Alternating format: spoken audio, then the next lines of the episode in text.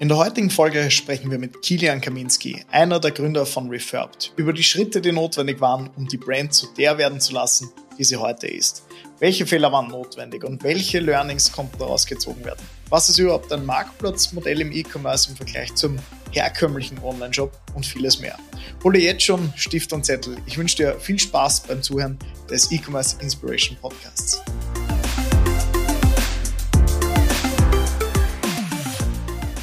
Einen wunderschönen guten Tag, meine Lieben. Mein Name ist Thomas Leskowski und ihr hört gerade den E-Commerce Inspiration Podcast. Heute zu Gast der wunderbare Kilian Kaminski von Refurbed. Kilian, schön, dass du da bist. Ja, hallo Thomas, ich freue mich sehr, heute Teil deines Podcasts zu sein. Sehr, sehr gerne.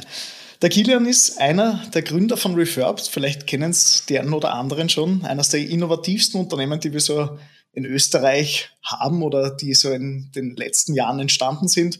Du bist Forbes Under 30, warst selbst bei Amazon angestellt, kennst also, ich sage jetzt mal, viele Facetten der Unternehm äh, unternehmerischen Welt beziehungsweise der Arbeitswelt. Aber Kilian, ich glaube, ich spiele den Ball einfach mal zu dir. Magst du dich vielleicht kurz vorstellen? Wer bist du?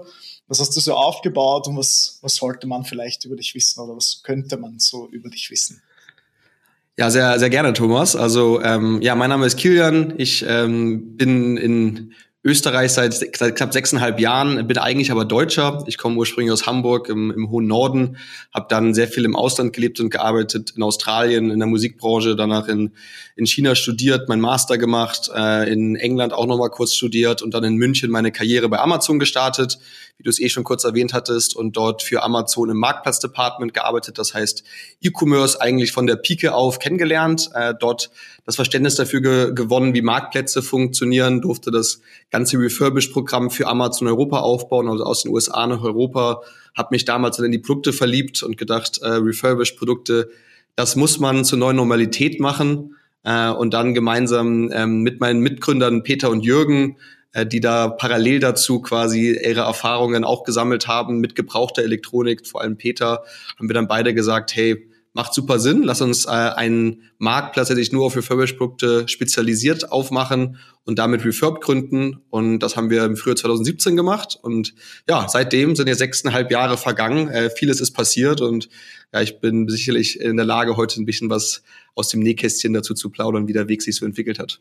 Okay, du hast das Wort Refurbed jetzt schon äh, sicher fünfmal im Mund gehabt sozusagen. Magst du vielleicht für die Personen, die sich da jetzt nichts drunter vorstellen können, einfach mal so äh, von deiner Seite aus zu erklären, um welche Produkte geht es da? Geht es jetzt nur um iPhone, Smartphone und dergleichen oder sind das auch Laptops, Tablets etc.? Was kann ich refurbed sozusagen kaufen momentan?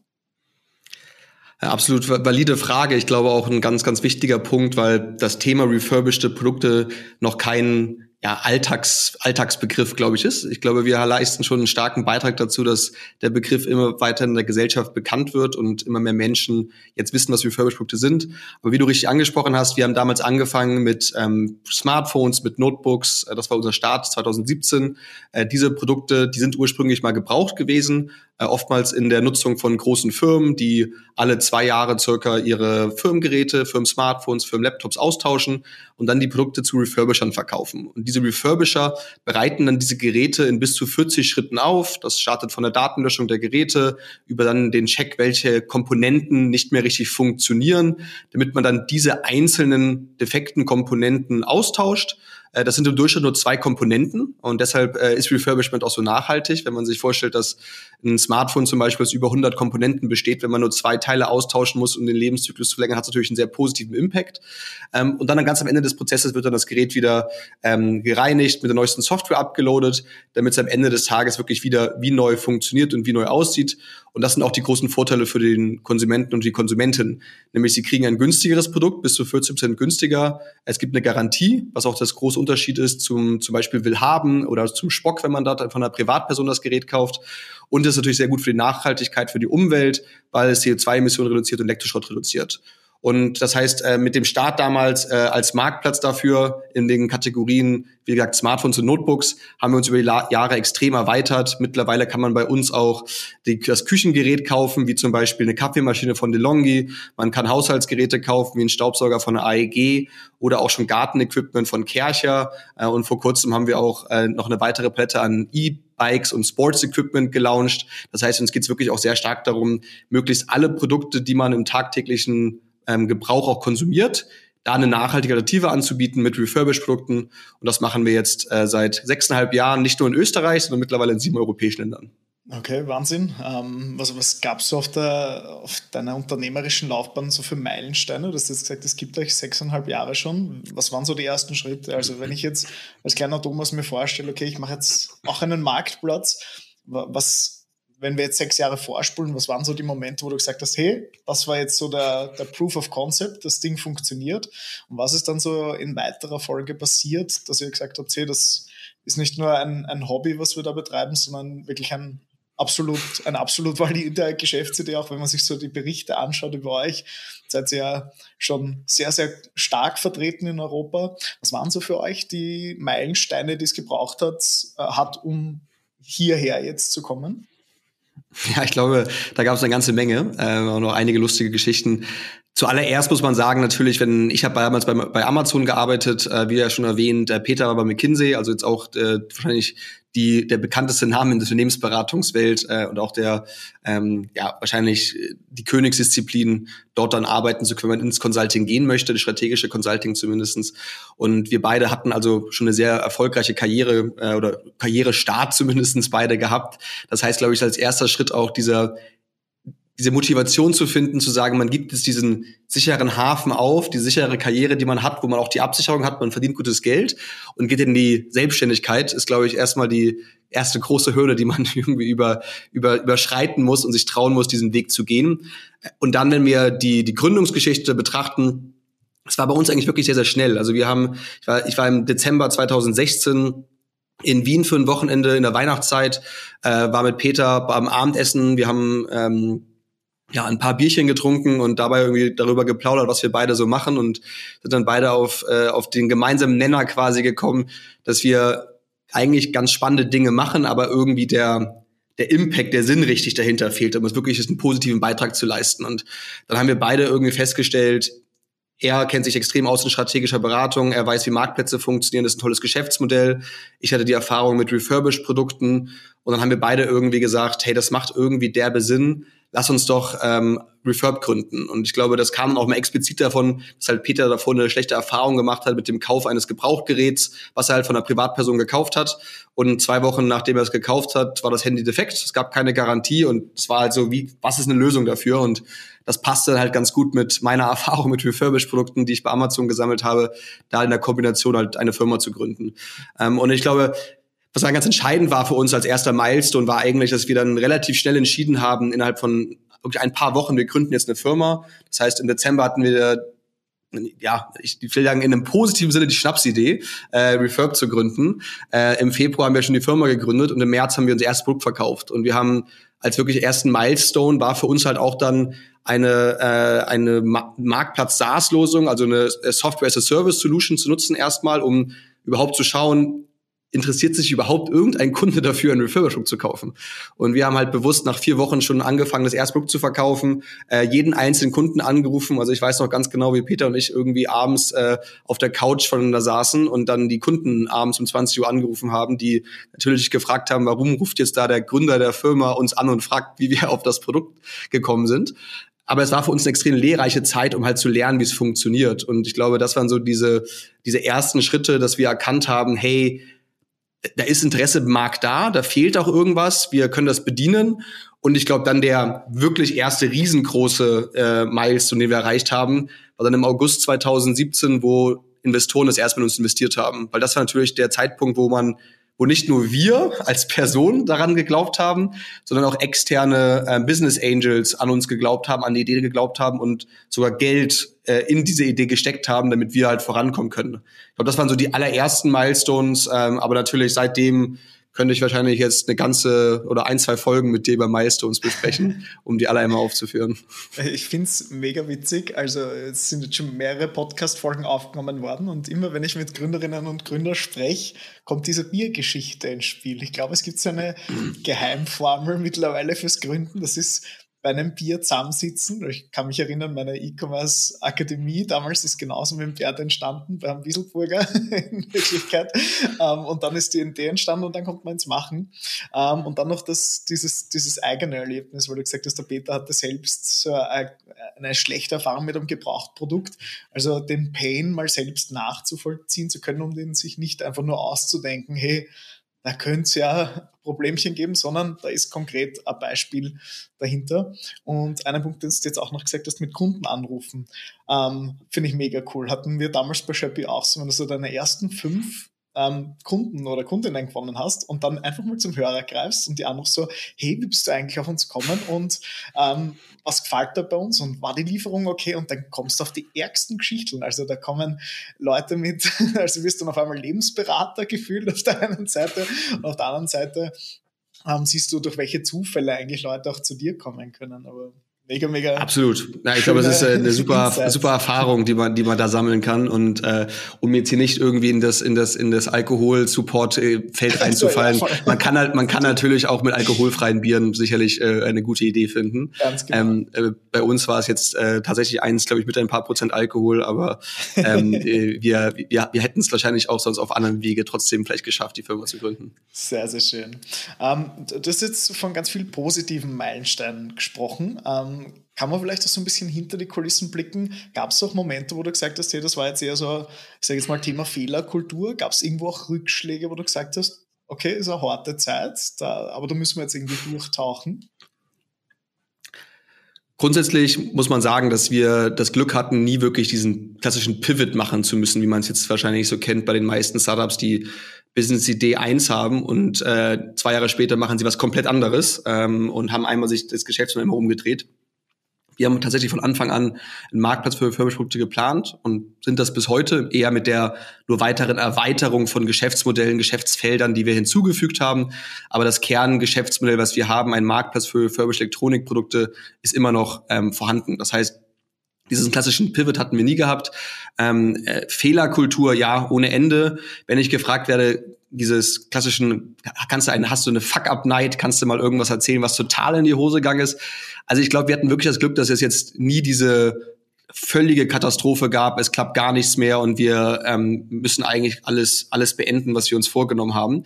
Äh, Fehlerkultur, ja, wir, wir leben eine Fehlerkultur in der Firma. Wir machen unfassbar viele Tests, Experimente, ähm, wo viele auch nicht funktionieren ähm, und wir Sachen verändern müssen. Ein Beispiel da vielleicht zu nennen ist äh, unsere erste Expansion nach Polen, also nach Osteuropa, wo wir gedacht haben, wunderbar, Deutschland, Österreich funktioniert super, äh, dann wird ja Polen auch klappen, 30, über 30 Millionen Menschen, E-Commerce, großer Fokus dort, kaufen viele bei E-Commerce ein. Dort ist der große Plattform, ist Allegro dort, um dort die äh, Ware zu kaufen. Da gehen wir jetzt mal hin und verkaufen da jetzt genauso erfolgreich Refurbished-Produkte, wie wir es in Deutschland und in Österreich machen. Ähm, und da war dann das Learning, ja, mit der 1 zu 1 Branding Message, mit 1 zu 1 der Marketing und den Vorteilen, die wir in Deutschland und Österreich präsentieren, klappt es nicht in Polen, weil zum Beispiel das Thema Nachhaltigkeit dort bei weitem nicht denselben Stellenwert hat, wie das auch damals schon bei uns in Deutschland und Österreich hat. Äh, ähnlicher Vergleich. Der Preisvorteil ist einfach in, in Polen noch viel, viel wichtiger, viel entscheidender. Ähm, das heißt, wir haben einfach da festgestellt, wir können nicht sagen, wir machen es so in Deutschland und Österreich und wir machen es eins zu eins genauso in Polen, sondern haben dadurch als, auch als Learning für uns eigentlich dann erkannt, wir müssen jedes, jeden Markt, jedes Land komplett separat individuell betrachten, äh, haben ein sogenanntes Expansion Playbook geschrieben, also so ein Internationalisierungs, äh, äh, äh, Lern, Lernbuch quasi, wo wir dann herausgestellt haben, ähm, welche Schritte müssen wir angehen, Step by Step, um diesen Markt zu erobern. Und ein Teil davon, ein ganz wichtiger Teil, der jetzt vor allem sich auf die Story bezieht, ist natürlich, dass wir sagten, wir wollten einen lokalen Marketingmanager haben, der den Markt kennt, der ein Local ist, der dort gearbeitet hat im Marketing, im Branding, der uns genau auch sagen kann, wie funktioniert dieser Markt kulturell, ähm, wie soll das Messaging ankommen, was ist wichtig für, für, den, für den Kunden und die Kunden in diesem Land, um wirklich am Ende eine Kaufentscheidung zu treffen. Und wenn wir jetzt rückwirkend, äh, was haben wir daraus gelernt, also wie war die Entwicklung danach das betrachten, seitdem wir den, den Markt nach Polen eröffnet haben, das heißt, wir sind mittlerweile auch in, in Dänemark, in Holland, in Schweden, in Irland aktiv, jeder dieser Märkte, die wir dann gelauncht haben, wurde schneller erfolgreich. Also quasi dieses, diese Learnings, die wir bei diesem Polen-Experiment quasi gelernt haben, haben schon für jeden nachträglichen Markt geholfen und wir daten aber auch dieses ähm, Expansionsplaybook nach jedem neuen Markt ab. Also es ist ein lebendes Dokument, was immer wieder optimiert wird, damit wir einfach immer davon profitieren, aus diesen Fehlern zu lernen. Das heißt, das wäre, glaube ich, so ein klassisches Beispiel, wo die Fehlerkultur, die wir haben, ein Retro kreiert hat. Wie, was, wie mache ich das beim nächsten Mal besser, damit wir denselben Fehler nicht normal machen? Und ähm, in diesem speziellen Fall, was Expansion angeht, war es seitdem extrem erfolgreich. Okay, mega schön detailliert ähm, vorgezeigt, wie man eigentlich Prozesse dokumentieren kann, um daraus dann langfristig zu lernen, weil viele, ich sage jetzt mal in der Vergangenheit, vielleicht Fehler angesehen haben mit, ah, nein, funktioniert nicht, ich lasse jetzt meine Finger davon, sondern ihr habt gesagt, wir probieren Bohlen aus, okay, das ist jetzt nicht so gut, gelaufen, wir machen es anders, aber wir machen es weiter. Wir geben es jetzt nicht auf und sagen, hey, Expansion ist nichts für uns, sondern man überlegt sich, welche Learnings kann ich daraus nehmen und schaut, ob man sie in einem anderen Markt übertragen kann. Und wie man sieht, wenn man sich seinen Prozessen bewusst ist, du hast das Playbook genannt oder Lernbuch sozusagen. Ich glaube, viele Unternehmen werden ganz viel davon profitieren, wenn sie einfach wissen, was ihre Prozesse sind, dass es nicht immer irgendwie ausschaut, was sie tun, sondern eine gewisse Qualität eigentlich nur übertroffen werden kann von Jahr zu Jahr. Und dann sieht man auch, dass, ich sage jetzt mal, die, die Dauer eines Bestands von einem Unternehmen schon sehr, sehr positiv sich auch auf die Gesamtunternehmensexperience auswirken kann. Das heißt, Absolut, verschiedene ja. Länder. Ähm, ich überlege mir gerade, wer, wer ist der Käufer oder die Käuferin von einem Refurb-Produkt? Ich meine, du hast jetzt einen vor dir. also ich mag mich ein bisschen als Fan outen. Ich glaube, meine letzten drei äh, Elektronikprodukte waren alle von Refurbed. Ähm, wie würdest du jetzt sagen, beispielsweise in Österreich schaut so die klassische Persona aus, die ein Refurbished-Produkt bei dir bestellen würde? Wenn du das jetzt schon so sagst, dann stell dich doch mal vor, Thomas. Was bist du, was bist du für eine Persönlichkeit? Aber äh, nee. genau, also äh, ich glaube, wenn das jetzt nur unsere Zielgruppe wäre, wäre wahrscheinlich ein bisschen zu klein, um wirklich richtig groß erfolgreich sein. Aber ähm, ich glaube, grundsätzlich passt du auch gut in unsere Zielgruppe rein. Also wir haben äh, eine sehr breite Zielgruppe. Das heißt, es fängt an von den Studenten, die vielleicht auch jetzt auf, aufgrund der der, der, der Nachhaltigkeitsfokussierung, weil sie auch sagen, hey, wir sind die junge Generation, wir wollen ähm, dafür achten, wie die Welt besser wird zukünftig, aber gleichzeitig auch sich natürlich sagen, ich kann mir jetzt nicht irgendwie für 2000 Euro ein neues Handy kaufen oder mal den dritten Laptop kaufen. Also auch der Preisvorteil dort eine Relevanz hat.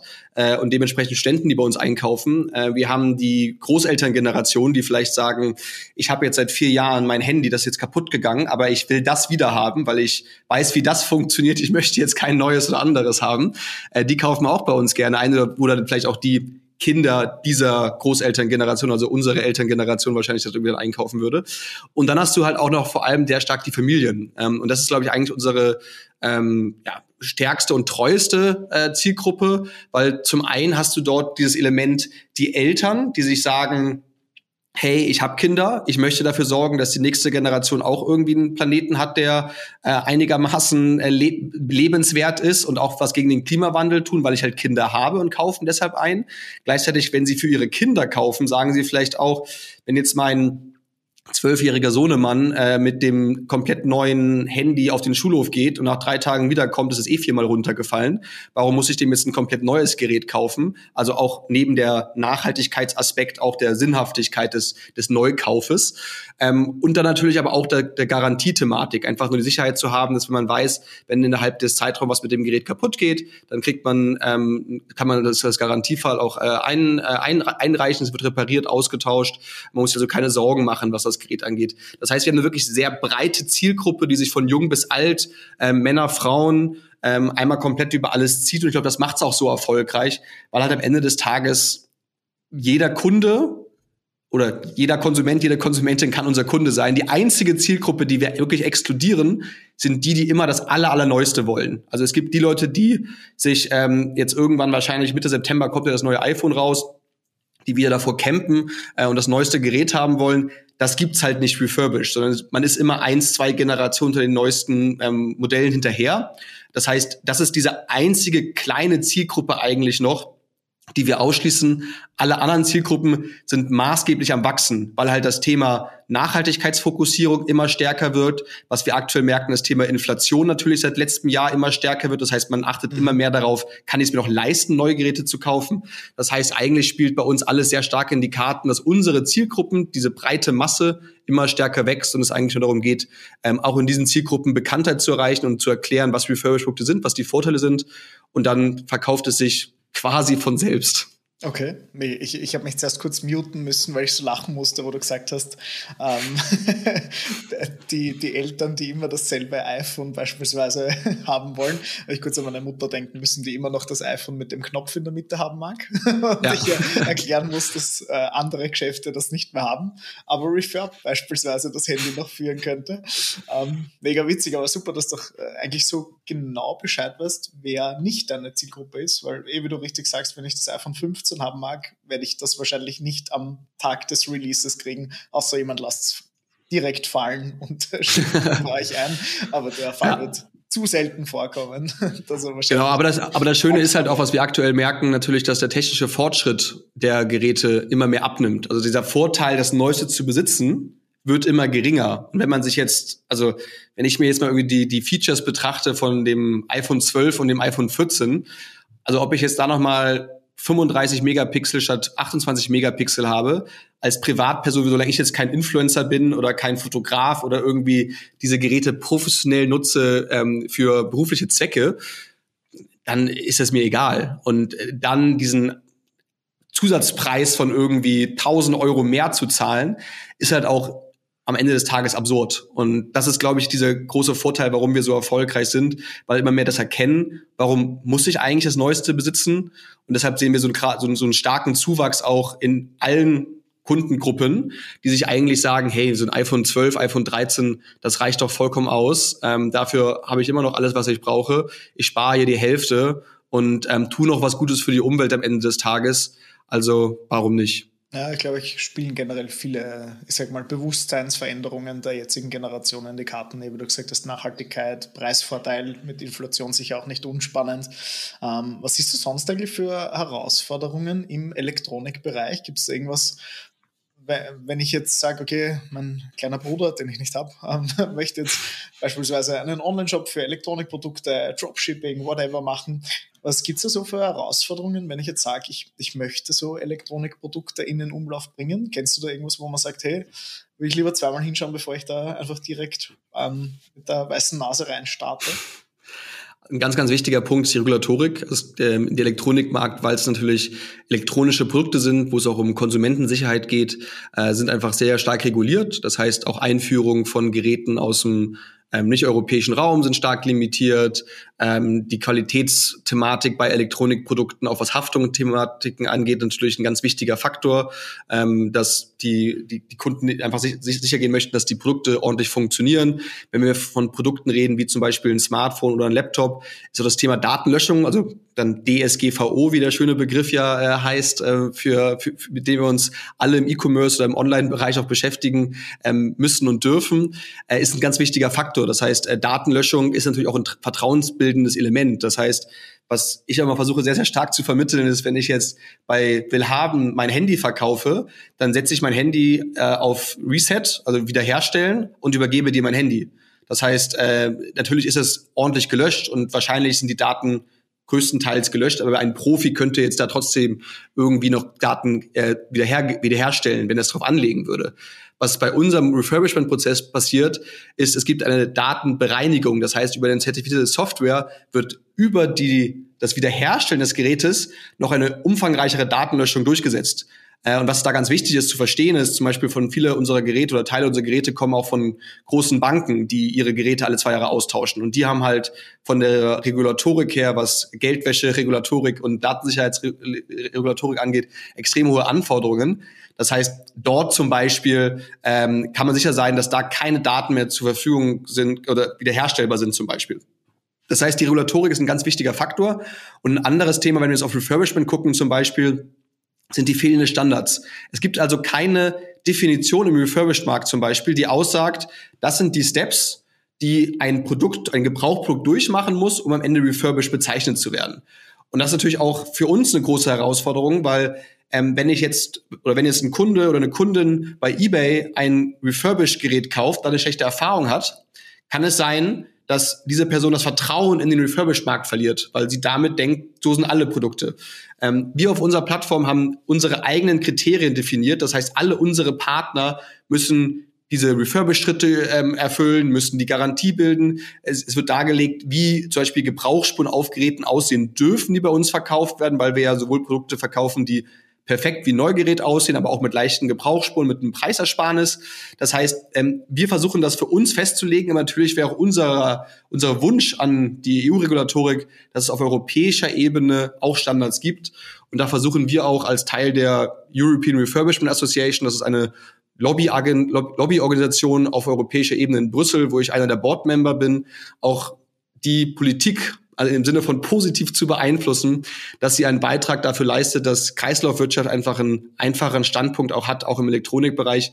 Aber das wären jetzt Beispiele, wo dein fiktiver kleiner Bruder auf jeden Fall ein Auge drauf werden sollte.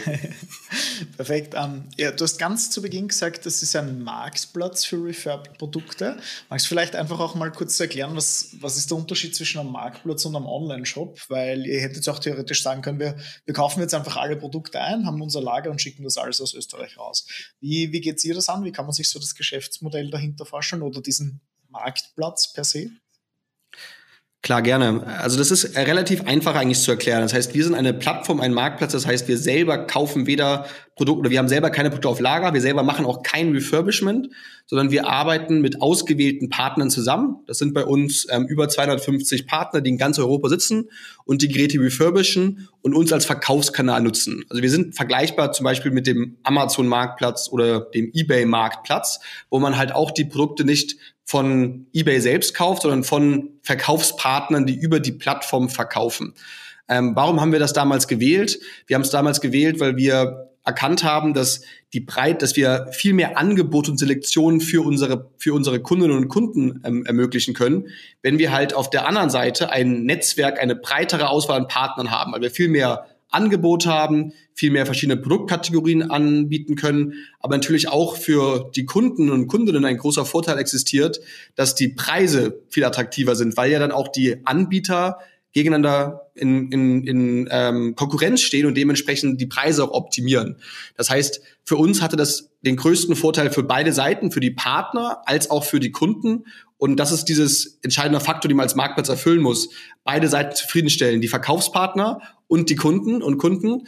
Und das ermöglichte uns auch einfach eine sehr starke und einfache Expansion, weil wir halt nicht dann für jedes neue Land wieder Ware einkaufen mussten, sondern wir mussten einfach mit unseren Partnern sprechen und fragen, seid ihr auch in der Lage, die Produkte nach Schweden zu schicken? Dann sagen sie ja, dann fragen wir sie, was der, was der, was der Preis ist, für den sie nach Schweden schicken, für den Versandkosten. Und dann ist sozusagen von heute auf morgen das Produkt in Schweden live. Ähm, und wir müssten nur die Website übersetzen auf die jeweilige Landessprache. Und das war quasi dann der Aufwand. Das heißt, es ist ein sehr schneller Prozess auch für die Skalierung und machte einfach von uns im Gesamtkonzept am meisten Sinn, weil wir, glaube ich, die Vorteile einfach auf beiden Seiten Kunde und Partner äh, maximieren konnten dadurch. Mhm, okay, sehr, sehr cool. Das klingt nach einem vielversprechenden Geschäftsmodell, würde ich jetzt mal sagen. Was kommen generell trotzdem so für Herausforderungen auf jemanden zu, wenn ich jetzt sage, okay, ich entscheide mich für ein Marktplatzmodell und nicht unbedingt für ein Online-Shop-Modell? Die größte Herausforderung ist am Ende des Tages oder am, am Anfang des Tages, muss man so rum richtig sagen, äh, das Henne-Ei-Problem. Weil natürlich der, die Thematik beim Marktplatz ist, wenn ich selber keine Ware habe, dann muss ich irgendwie beide Seiten ja erreichen. Das heißt, ich brauche auf der einen Seite die, die Händler, die Verkäufer, die die Ware liefern und auf der anderen Seite brauche ich den Kunden oder die Kundin, die die Ware kauft. Wenn ich jetzt ähm, anfange, den Kunden und die Kundin zu akquirieren, dann habe ich jetzt zehn Kunden, aber keine Ware auf der Plattform, da gibt's nichts zu kaufen. Wenn ich jetzt aber den, den Verkäufer ähm, akquiriere zuerst und sage, hey, pack doch bitte mal deine 30 Handys auf meine Plattform, dann kannst du die verkaufen an Kunden. Und fragt der mich natürlich, ja super, klingt ganz spannend, wie viele Kunden hast du denn? Und dann musst du sagen, ja aktuell null, weil du bist der erste Partner und dich brauche ich zuerst. Das heißt, dieses Henne-Ei-Problem, was man bei jedem Marktplatz hat, ist eigentlich eine extrem große Herausforderung am Anfang, weil man halt schaffen muss, die Partner, die Verkaufspartner zur Überzeugung, das Ganze, die Arbeit und das Vertrauen in diese Plattform zu legen, in der Hoffnung, dass danach am Ende des Tages auch Kunden kommen, die was wirklich kaufen. Äh, und das ist für jeden Marktplatz die größte Herausforderung, auch die größte Komplexität, ähm, die existiert. Weshalb es aber auch für uns zum Beispiel in Europa so viel Sinn macht, aktiv zu sein, weil durch den durch den, oder den zollfreien Versand durch Europa kann man halt natürlich auch relativ einfach die einzelnen Länder erschließen mit Partnern, die nicht in dem neuen Land sein müssen, sondern auch in alten, also in den bisherigen Verkaufsländern sein können, um mit denen zu expandieren und danach erst parallel dazu im neuen Land zum Beispiel auch Partner zu akquirieren. Ähm, aber das ist auf jeden Fall das größte Problem. Also Henne-Ei-Problem zu lösen, damit sollte man auf jeden Fall anfangen und das ist auch die größte Herausforderung. Ja, bin ich ganz bei dir. Wir hatten mit Shopee, wir haben ja damals Startup-Produkte verkauft, also alles, was neu auf den Markt kommt. Und da, du musst ja prinzipiell auch mal erst ein Startup dazu überreden, dass es die wertvolle Zeit überhaupt mal investiert, das Produkt zu listen. Und dann kommt eben die Frage, na, wie viel habt ihr schon verkauft? Und so, ja, schauen wir mal. also genau. das waren auch so die ersten Schritte, wo du denkst, okay, bitte Gott, lass irgendwo eine Bestellung herkommen. Aber es, es, eh, es, man muss irgendwann einmal ins Rennen kommen. Ich sage mal, es muss ein Produzent zumindest da sein, weil wenn ich gar keine Produkte habe, kann ich natürlich nichts listen. Ich kann aber mit einem Pre-Launch starten. Also da gibt es ja. verschiedenste ähm, Ansätze, wo man beginnen kann, da seine Reise zu starten. Aber schön, auch da deine Einblicke zu sehen, wie es bei euch so war. Ähm, wechseln wir vielleicht mal kurz von der E-Commerce-Brille und setzen so ein bisschen die, deine visionäre Brille oder die Inspiration-Brille auf, wie ich es immer gerne im Podcast sage. Ähm, stell dir mal vor, Handys müssen so aus Sicherheitsgründen nach fünf Jahren nach der ersten Betätigung endgültig entsorgt werden. Datenschutz, äh, Datenbereinigung und dergleichen zählt nicht mehr, sondern du musst sie, keine Ahnung, verbrennen oder dergleichen. Was würde das mit eurem Geschäftsmodell machen? Hätte das einen Einfluss, wenn man sagt, okay, es gibt jetzt nur eine bestimmte bestimmte Grenze, bis wann Elektronikprodukte im Umlauf sein dürfen? Also das ist eine sehr, sehr spannende Frage. Äh, ich, ich, ich muss sagen, dadurch, dass du fünf Jahre gewählt hast, ist das ein, ein leichtes Geschenk für mich, die zu beantworten, weil äh, es aktuell tatsächlich sogar so ist, dass die Handys ja Sicherheitsupdates haben. Und Sicherheitsupdates, die laufen je nach Modell, je nach Hersteller nach circa fünf bis sieben Jahre aus. Das heißt, dann werden sie nicht mehr unterstützt von den Herstellern. Und damit wird es zwar nicht verpflichtet, das Gerät zu verbrennen, zu entsorgen, was auch immer mit dem Gerät passieren soll, ähm, aber das Gerät wird quasi nicht mehr nutzbar. Weil wenn ich jetzt die Sicherheitsupdates nicht mehr habe, auch gewisse Apps nicht mehr installieren kann, ähm, und wenn wir jetzt mal einfach in der heutigen Zeit irgendwie nachdenken, dass wir Kommunikations-Apps, vielleicht Social-Media-Apps haben, die wir nicht mehr gebrauchen können und nicht mehr nutzen können, weil das Gerät es nicht mehr hergibt, dann wird das Gerät für uns an sich wahrscheinlich relativ nutzlos. Das heißt, es existiert aktuell schon dieser, dieser Faktor ähm, und was aber für uns der wichtige Faktor, glaube ich, ist am Ende des Tages, ist, dass wir das Ziel haben, diesen Lebenszyklus zu verlängern. Und wenn, wenn du jetzt sagst, dass du dein Gerät fünf Jahre nutzt, dann bist du schon ein absoluter Ausnahmefall. Der durchschnittliche ähm, Nutzer, zum Beispiel in Deutschland gab es eine, eine Umfrage dazu, nutzt sein Gerät weniger als zwei Jahre. Das heißt, nach circa 1,82 Jahren landet das alte Handy in der Schublade. Und in Deutschland haben wir zum Beispiel über 200 Millionen Handys ähm, in den Schubladen der deutschen Haushalte. Wenn wir überlegen, was das für wertvolle Rohstoffe sind, ist das natürlich eine Katastrophe. Das heißt, es ist auch für uns ein großer Ansatz, da diese Ware zurück in den Kreislauf zu bringen. Das ist auch, warum wir damals Refurb Buyback gelauncht haben, also dass wir den Ankauf von ähm, gebrauchte Elektronikgeräte auch über unsere Plattform ermöglichen. Das heißt, du kannst quasi dein altes Handy auch über Refurbed äh, zurück in den Kreislauf verkaufen. Und ähm, das ist quasi unser, unser Ziel am Ende des Tages, den Lebenszyklus von den nur knapp zwei Jahren zumindestens auf diese Enddatum der Softwareobsolenz, also wo die Hersteller über das Ende der Sicherheitsupdates die Nutzung ähm, limitieren, dahin zu verlängern. Aber das Ziel sollte es natürlich von uns als auch von der Regulatorik sein, dass wir kein Lebensende der Geräte haben. Weil, wie vorhin auch schon erwähnt, bei der Erklärung, wie Refurbishment funktioniert, wenn ich auch dann nach den fünf oder sieben Jahren nur noch zwei Komponenten austauschen muss, dann macht es natürlich Sinn, dass das Gerät eigentlich auch zehn Jahre genutzt wird. Und wenn du, wie du sagst, irgendwie deine Mutter gerne das, das Gerät mit dem Home-Button nutzt, äh, was vielleicht bald keine Sicherheitsupdates mehr hat, würde sie das vielleicht trotzdem noch gerne zehn Jahre weiter nutzen. Ähm, und wenn wir das theoretisch gesehen von der Hardware-Komponente her mit zwei Ersatzteilen reparieren und wieder in den Zustand bringen könnten, dass es wieder weitere vier, fünf Jahre genutzt werden könnten, wäre es super. Aber deine Mutter wird irgendwann dann das Problem haben, dass sie nicht mehr dich anrufen kann oder dir nicht mehr schreiben kann, weil halt die Sicherheitsupdates und die Software nicht mehr das supportet. Und das ist das Riesenproblem, was das Geschäftsmodell von uns einschränkt. Ich würde nicht sagen komplett, also es, ist, es verändert sich ja nichts in, die, in einer anderen Richtung, aber es würde natürlich noch mal viel einfacher werden, wenn die Geräte deutlich länger dem Zyklus bleiben könnten, weil vor allem auch die vielleicht ältere Generation gar nicht Notwendigkeit hat, immer wieder das Gerät auszutauschen, wie es vielleicht die jüngere Generation einfach hat durch die Innovationszyklen. Okay, das war sehr, sehr ausführlich beantwortet, aber mega gut. Ich muss zugeben, da habe ich da echt in die Karten gespielt, weil das war sehr, sehr, sehr gut. Ähm, beantwortet. Ich, ich wusste selbst nicht, dass es dieses Buyback-Programm gibt, muss ich zugeben. Also das ist für mich jetzt auch ein großes Learning, dass man, äh, weil du gesagt hast, die, wie viele Deutsche jetzt in der Schublade ein Handy liegen haben. 200 Millionen, ja. 200 ja, Millionen genau. Smartphones liegen in den Händen. Sagen, genau. Zwei ja. davon liegen bei mir, glaube ich. und ich denke mir danach immer, okay, wohin damit theoretisch? Also ähm, gibt ja verschiedenste Wege, aber so, keine Ahnung, hat sich noch nicht so richtig was etabliert, habe ich so das Gefühl.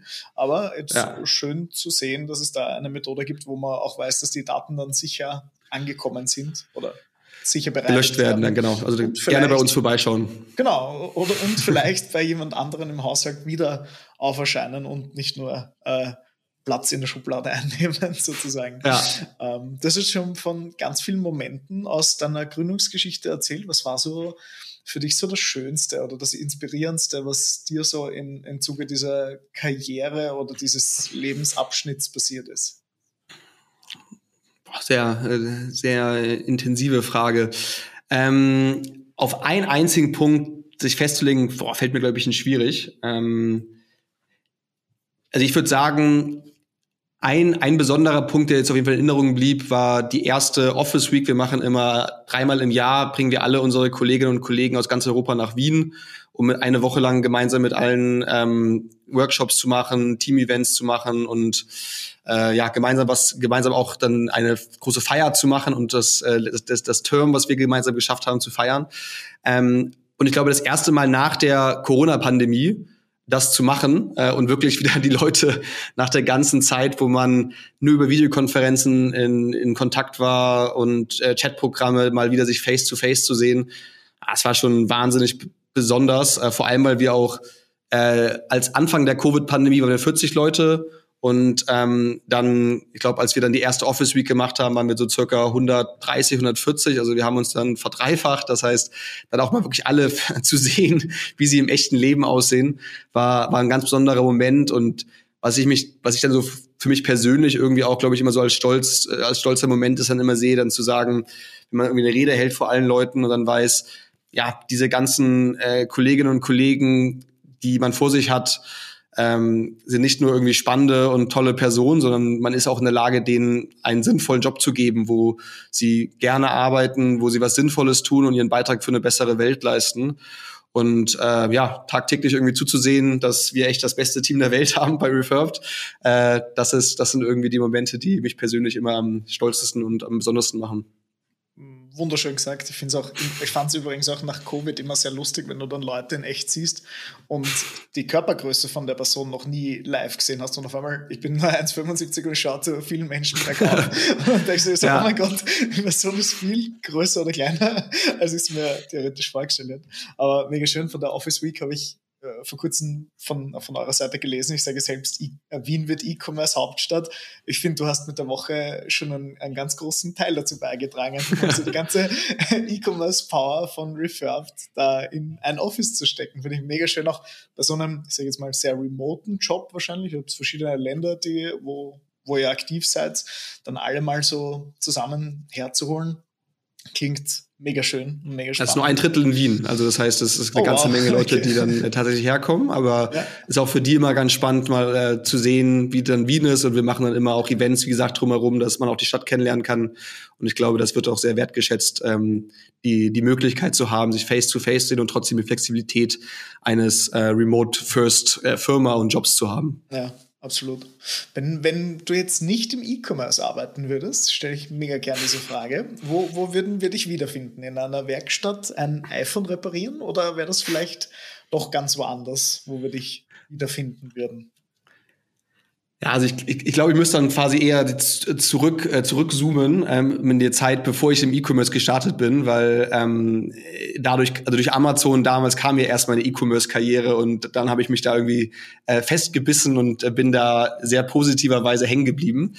Äh, ich glaube, wenn, wenn ich damals nicht irgendwie im E-Commerce gelandet wäre, dann wäre ich, glaube ich, irgendwie in der Musikbranche. Also ich hatte damals ähm, nach dem Abitur äh, in Australien äh, Tourneen betreut. Also ich habe durch Australien mit Künstlern bin ich durch ganz Australien gereist und habe die Tourneen von diesen Künstlern organisiert. Auch einige ziemlich Bekannte dabei gewesen, die man immer persönlich kennenlernen konnte. Und ich glaube, ähm, da, ob es gesundheitlich für mich gut gewesen wäre, ist eine andere Frage. Aber ich glaube, da, da wäre ich dann wahrscheinlich äh, vielleicht hängen geblieben und gelandet. Okay, sehr, sehr cool. Cool ausgeführt. Auch viele nehmen dann meistens, ich sage jetzt mal, den Job von davor sozusagen und, und kurbeln den weiter. Ich finde es super, dass du mal so ein bisschen ja, Musik in die Antwort reinbracht hast. Mega schön.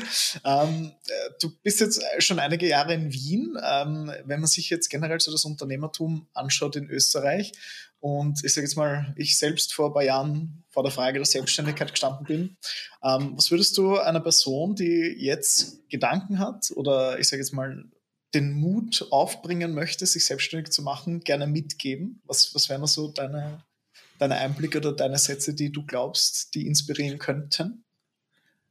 Also als allererstes würde ich, glaube ich, sagen, äh, machen. Das ist, das ist sehr kurz und schmerzlos. Ähm, und ich glaube dann, ich hatte ja auch ganz kurz erwähnt gehabt, was eigentlich so die eine der großen Herausforderungen am Anfang war, die Entscheidung zu treffen. Man gibt jetzt einen sicheren Job auf, vielleicht wenn man auch schon jetzt irgendwo anders arbeitet, äh, das sichere Einkommen, ähm, mit dem man irgendwie lebt.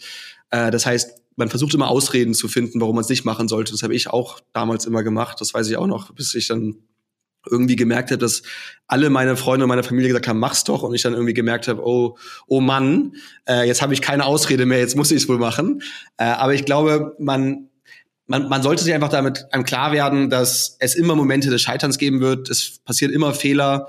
Ähm, und jeder, der sich für diesen Rollercoaster der, der Gründung und der Selbstständigkeit irgendwie entscheidet, mal Gedanken haben, aufzugeben und dass es keinen Sinn mehr macht und warum man das eigentlich macht, warum man den Hassel macht, äh, irgendwie 100 Stunden die Woche mal zu arbeiten, weil man was fertig machen muss oder am Wochenende durchzuarbeiten und Termine absagen zu müssen. Ähm, das, das hat jeder mal. Äh, ich glaube, wichtig ist durchpushen und weitermachen.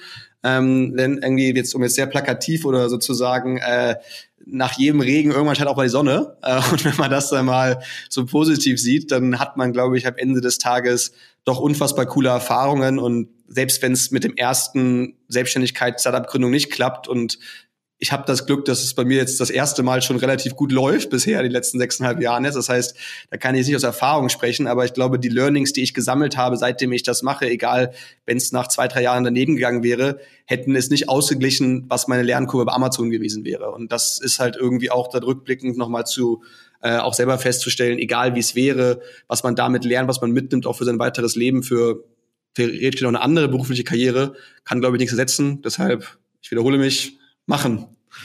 schön, mega schön. Also du hast ganz viele Punkte gesagt, mit denen ich sehr konform gehe. Also generell das Thema Verantwortung übernehmen. Ich glaube, für sich selbst in, in einer der größten Rollen, die man hat, so einer beruflichen Identität, ist eine super wichtige ähm, Ansicht, die man mal erfahren sollte im Leben. Und ich glaube, desto früher, desto besser, weil desto später es wird, das hast gerade Ausreden gesagt und auf einmal gibt es keiner mehr, der eigentlich schlecht dagegen redet, sozusagen. ich meine, wenn, wenn du dann, ich sage jetzt mal, Familie, Kinder, Hund, Haus, Kredit etc. hast, dann, dann türmen sich die, die Ausreden, aber es würde wahrscheinlich weiterhin äh, Methoden ja. geben. Und ich glaube, das Einzige, was immer bleibt, ist, man muss sich eh immer irgendwie verändern. Es ist die Frage, ob man verändert wird oder ob man selber proaktiv äh, darauf zugeht. Und ich glaube, da ist so ein bisschen die, das, die Rolle des Unternehmertums und der Selbstständigkeit eine, die da sehr, sehr positiv darauf einzahlt. Und wenn man gerne ein sicherheitsaffiner Mensch ist, sich mal die Frage zu stellen, was ist Sicherheit? Ist das ein gewisses Einkommen? Ist das eine gewisse Art von Verantwortung, Selbstkontrolle ähm, und dergleichen?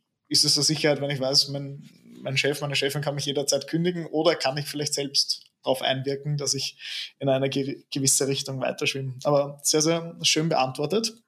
Kilian, generell mega schöne Inputs von deiner Seite aus bekommen. Vielleicht noch ganz abschließend für diesen Podcast, wenn die Leute jetzt sagen, hey, ich würde gern beim Kilian arbeiten, ich würde dem gern folgen, ich würde gerne mit dem ins Gespräch kommen. Ich habe noch so viele Fragen, die ich ihm stellen mag, die wir jetzt im Zuge vom Podcast noch nicht beantworten könnten äh, oder konnten. Ähm, wo würden wir dich finden? Wie kann man mit dir in Kontakt treten? Ähm, wie fängt man bei Refurb zum Arbeiten an? Vielleicht, ja. um die Frage noch anzuschließen. Ja, klar, sehr, sehr gerne. Ähm, also ich glaube, wenn man sich sagt, man würde gerne bei uns mal gucken, was machen wir so, äh, was gibt's für Jobs bei uns, am besten auf der Website gucken. Wir haben unten auf der Website im Futter äh, unsere Jobpage, da stehen alle offenen Stellen, die wir aktuell haben. Da gerne mal reinklicken und äh, wenn was Spannendes dabei ist, gerne einfach, äh, einfach bewerben. Wir freuen uns immer, motivierte, engagierte äh, Begleiter, die unser, unseren Rollercoaster mit uns äh, gemeinsam äh, joinen wollen. Also herzlich willkommen immer jederzeit. Äh, ansonsten mich persönlich am besten immer auf LinkedIn. Das ist immer so der einfachste Weg. Äh, ich versuche da auch immer regelmäßig ein bisschen was zu posten und ein paar Informationen über die Startup-Branche, über E-Commerce, über Nachhaltigkeit, vor allem und Kreislaufwirtschaft auch was zu posten. Das heißt, ähm, auch gerne einfach mich da sowohl adden als auch followen und da ein bisschen mitzubekommen, was, was wir so machen, was passiert. Äh, und sonst bin ich natürlich auch immer auf regelmäßig auf irgendwelchen Events, ähm, nicht nur in äh, nicht nur in nicht nur in Wien, sondern auch in ganz Europa. Äh, aber auch ja, Thomas, wie, wie weißt ja eh, auch immer gerne bei dir bei der E-Commerce Inspiration Night. Ähm, also da wird man mich sicherlich auch immer ab und zu mal äh, ab und zu mal sehen. Ähm, und gerne beim äh, Wasser oder Bier oder was auch immer wir dann finden, äh, mit mir gerne mal plaudern, äh, freue ich mich sehr drauf. Besten Dank, Kilian. Ich bedanke mich für die vielen Fragen, die du uns beantwortet hast und hoffe, den Zuhörerinnen und Zuhörern hat es gefallen. Kilian, vielen lieben Dank, dass du mit dabei warst. Danke, Thomas, und einen schönen Tag für die alle Zuhörerinnen und Zuhörer.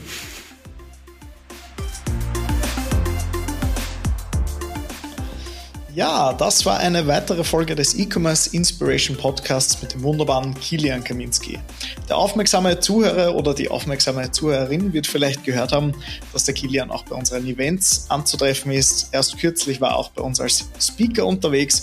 Wenn auch du Interesse hast, ein bisschen persönlich nett zu werken und dich mit anderen Personen einfach mal auszutauschen, folge einfach den Links in den Show Notes und ich würde mich freuen, wenn wir uns bald persönlich sehen.